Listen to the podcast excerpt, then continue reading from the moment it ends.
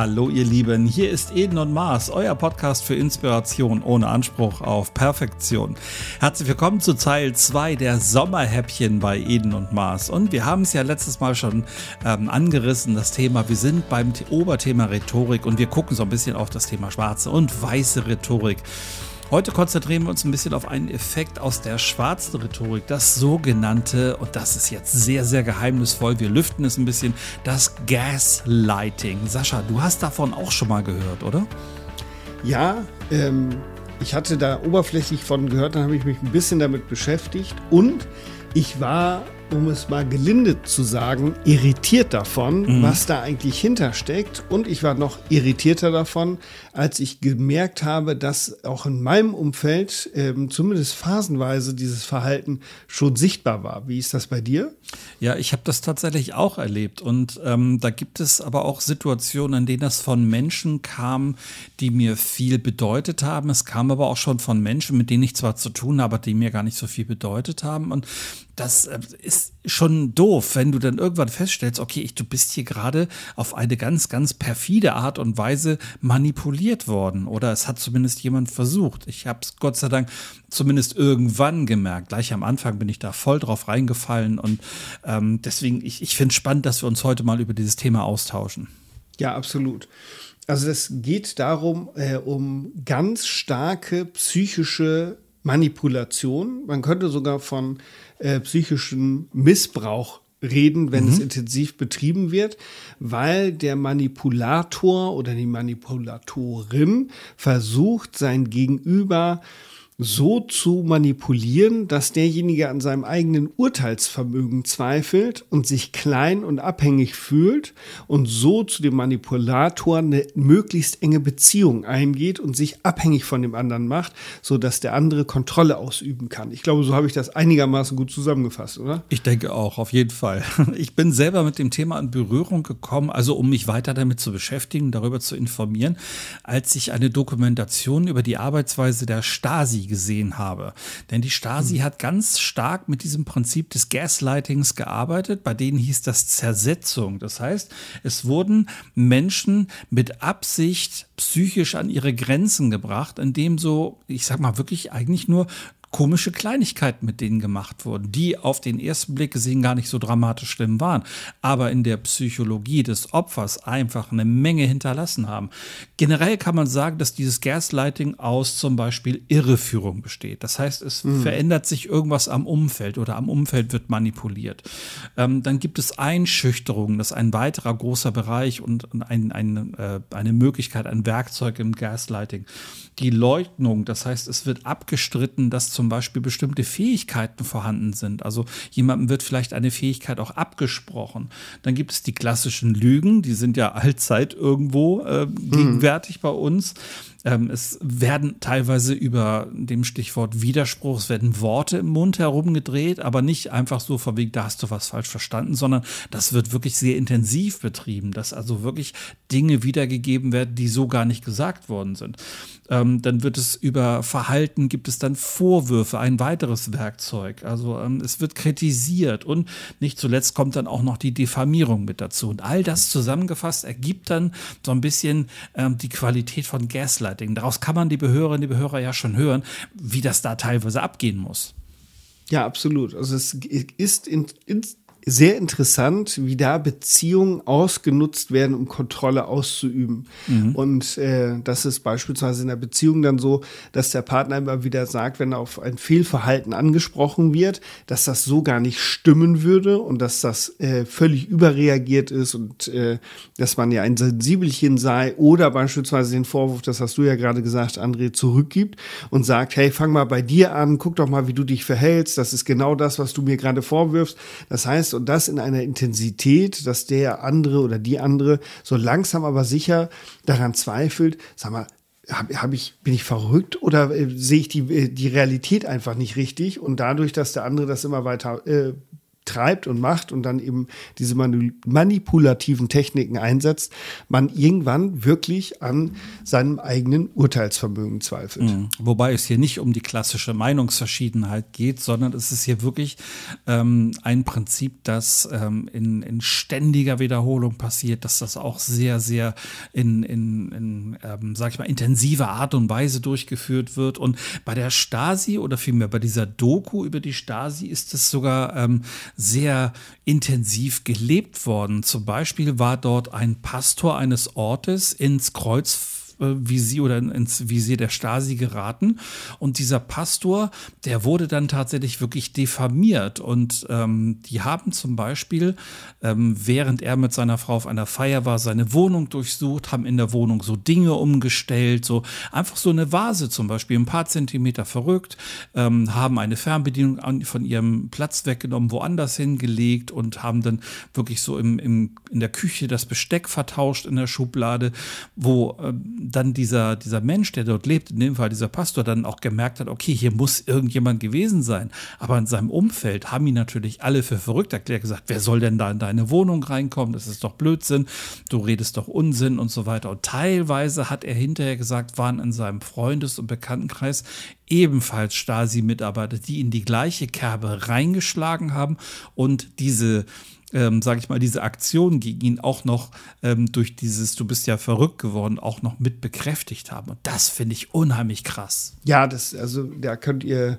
liebe Hörerinnen und liebe Hörer, schon äh, hören, wie dramatisch das sein kann, wenn es bewusst und absichtlich äh, inszeniert wird und eben alle drumherum mitmachen und selber, wenn ihr auch noch das Umfeld das bestätigt, dass ich offensichtlich eine falsche Wahrnehmung habe, dann zweifle ich natürlich irgendwann auch noch mal an meiner Kompetenz und an mhm. dem, was gerade passiert und dann ist das natürlich eine massive Manipulation. Es gibt natürlich auch noch andere Formen, die gar nicht so bewusst sind, wo gar kein Masterplan dahinter steht, sondern wo jemand einfach aus einem ähm, Minderwertigkeitsgefühl, mangelhaft ausgeprägten Selbstbewusstsein die Partnerin oder den Partner so unter Druck setzt, dass äh, er ganz eng an ihn gebunden wird, weil er Angst hat, denjenigen zu verlieren und dann unbewusst genau diese Kisten macht.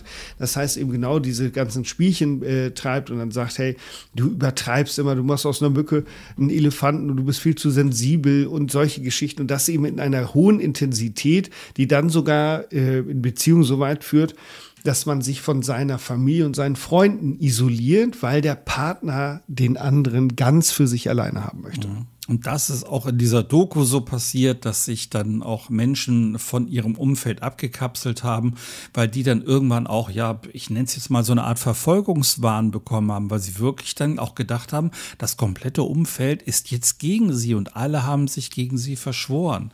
Ähm, da war auch das Beispiel, dass ähm, eine, eine Frau angerufen wurde, ihr Mann würde jetzt, nee, andersrum, ein Mann wurde angerufen, dass seine Frau jetzt gerade mit jemand anders im Bett liegen würde. Und der war dann mhm. aber geistesgegenwärtig und hat, während er jetzt diese offensichtliche Stasi-Mitarbeiterin am Telefon hatte, hat er im anderen Telefon seine Frau angerufen und hat gesagt, du, hier ist gerade jemand vom Ministerium für Staatssicherheit am Telefon und sagt mir gerade, dass du mit dem und dem gerade im Bett liegen würdest. Und dann haben sie zusammen am Telefon gelacht und dann hat die mhm. auch vom, von der Stasi aufgelegt. Also ah. du musst da schon persönlich sehr gefestigt sein. Du musst auch in einer ganz starken Beziehung sein, wenn du da nicht irgendwie einen Keil zwischen dich getrieben haben möchtest. Ne? Mhm. Und, und das war, das war heftig wichtig. Und äh, wenn wir das jetzt mal so auf, den, auf das private Leben so übertragen, auf unseren Alltag, da gibt es ja durchaus Formulierungen, ähm, die kriegt man ab und zu mal zu hören, vielleicht aus dem Umfeld heraus und denkt sich so gar nichts dabei. Aber eigentlich ist das schon so ein bisschen in diese Richtung, dass das mit Gaslighting zu tun hat. Ich gebe mal so ein Beispiel. Der klassische Satz, das bildest du dir bloß ein.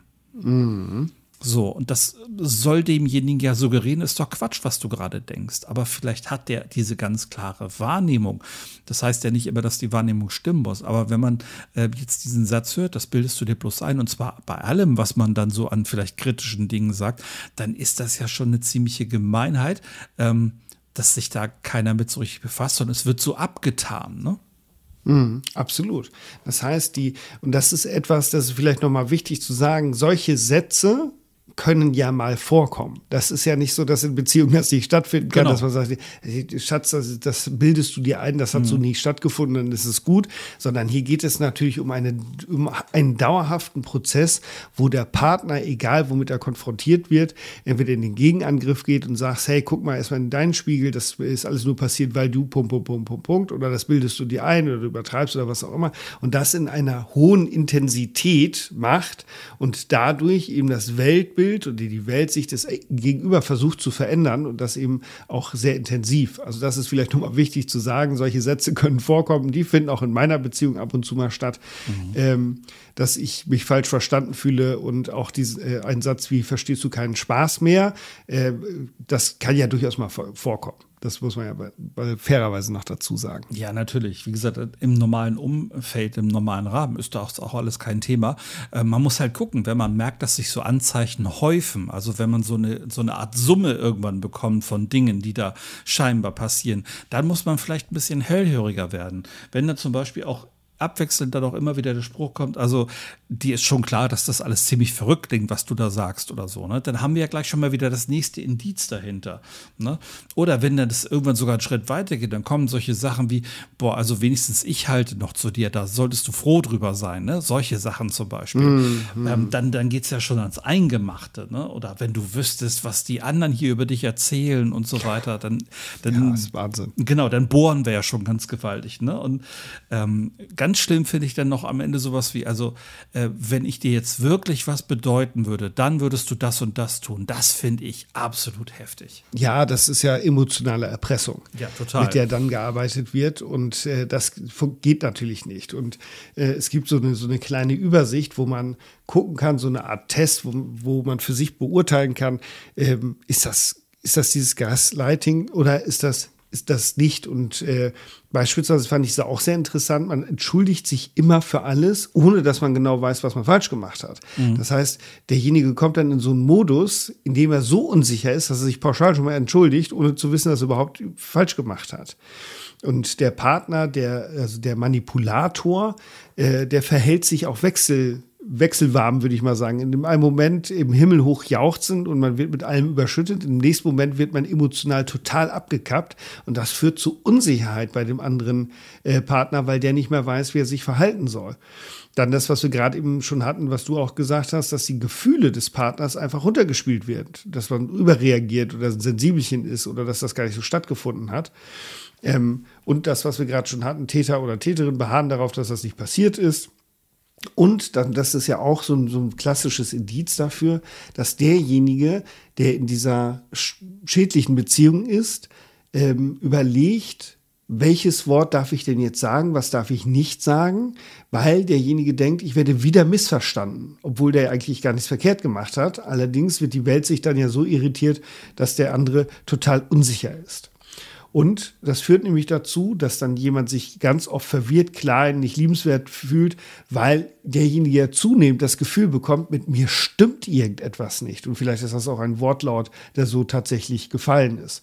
Dann das, was wir vorhin schon mal hatten, dass man Freunde und Familien immer seltener sieht. Und das finde ich ja auch spannend. Das ist ja wie bei Alkoholikern die Co-Abhängigkeit. Man findet häufig Ausreden für das Verhalten des Partners oder der Partnerin. Mhm. Und das kommt ja dann in solche Momenten, wo vielleicht dieses aus diesem Gaslighting dann irgendwann sogar auch noch ein bisschen Gewalt geworden ist innerhalb einer Beziehung, einer Ehe oder so, dass es dann heißt, so ja, der konnte nicht anders, dann werden also Entschuldigungen für den Partner gefunden, warum der ähm, vielleicht doch wieder unter Umständen zugehauen hat oder sonst was. Also das ist sehr, sehr dramatisch und dieses ähm, Gaslighting gibt es halt in wirklich unterschiedlichsten Facetten. Das gibt es ja auch in allen Lebensbereichen. Es kann das Privatleben sein, das kann aber auch im Büro sein. Dann driften wir so ein bisschen Richtung Mobbing zum Beispiel.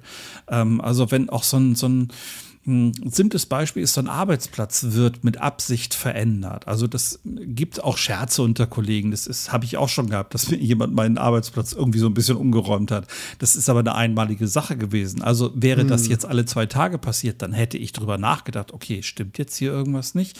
Ähm, irgendwas ist doch nicht in Ordnung. Aber ähm, das ist so ein Indiz dafür. Oder ähm, es werden halt so Kleinigkeiten verändert oder es wird vielleicht am Computer irgendwas manipuliert oder sowas. Und wenn, wenn das vorkommt, dann wird aus Gaslighting sehr schnell Mobbing. Und das betrifft mhm. ja nun schon mittlerweile ganz viele Menschen im Berufsleben.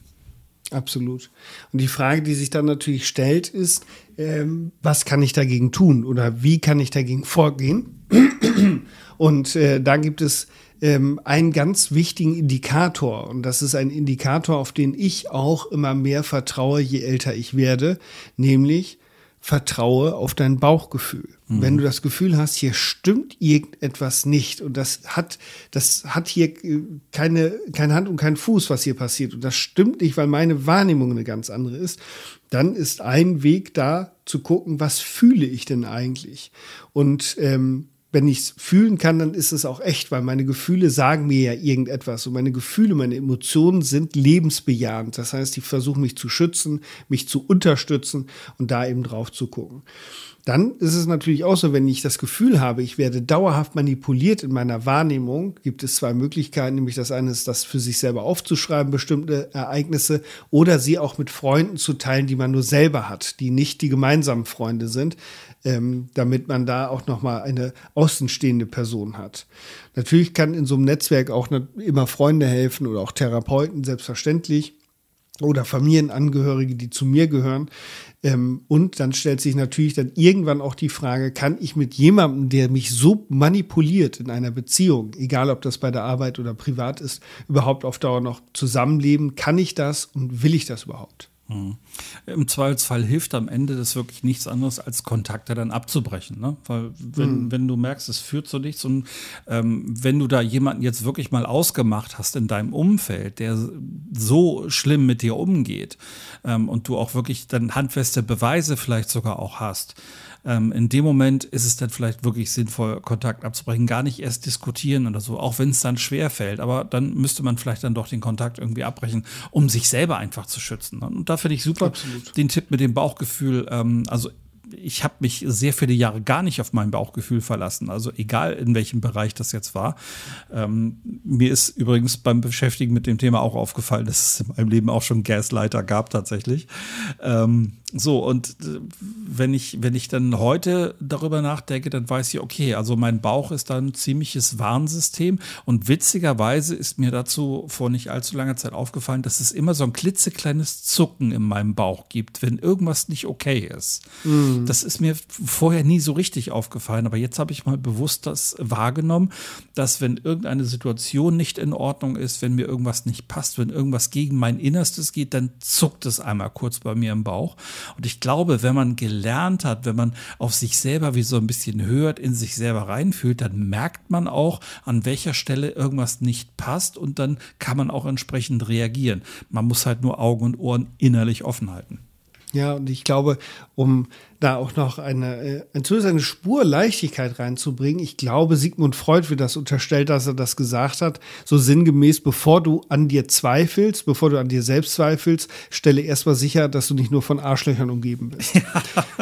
Ja, ganz genau, ganz genau. Also da muss man halt schon mal sehr genau hingucken. Ähm, wie du vorhin schon gesagt hast, es ist ja nicht jeder schlimm in unserem Umfeld und nicht jeder Spruch, den man zu hören bekommt, ist gleich ein Gaslighting oder so. Ähm, mm. Auch da macht es wieder die Masse am Ende, die, die geballte Häufigkeit. Und ähm, wenn ich merke, dass es immer die gleiche Person ist, von anderen aber eigentlich gar nicht kommt, dann habe ich ja schon mal ein ganz, guten, ganz gutes Indiz dafür, dass irgendwas nicht stimmt. Absolut, weil es dann eben im Kontrast zu dem Verhalten der anderen steht und dann auch besser wahrnehmbar ist. Das ist ja eben auch ein Grund, warum dann eben Menschen, also Täter, Täterinnen, die versuchen, jemanden so zu vereinnahmen, zu isolieren und von anderen abzukappen, damit eben keine zusätzlichen Zeugen oder äh, Gegenargumente kommen können.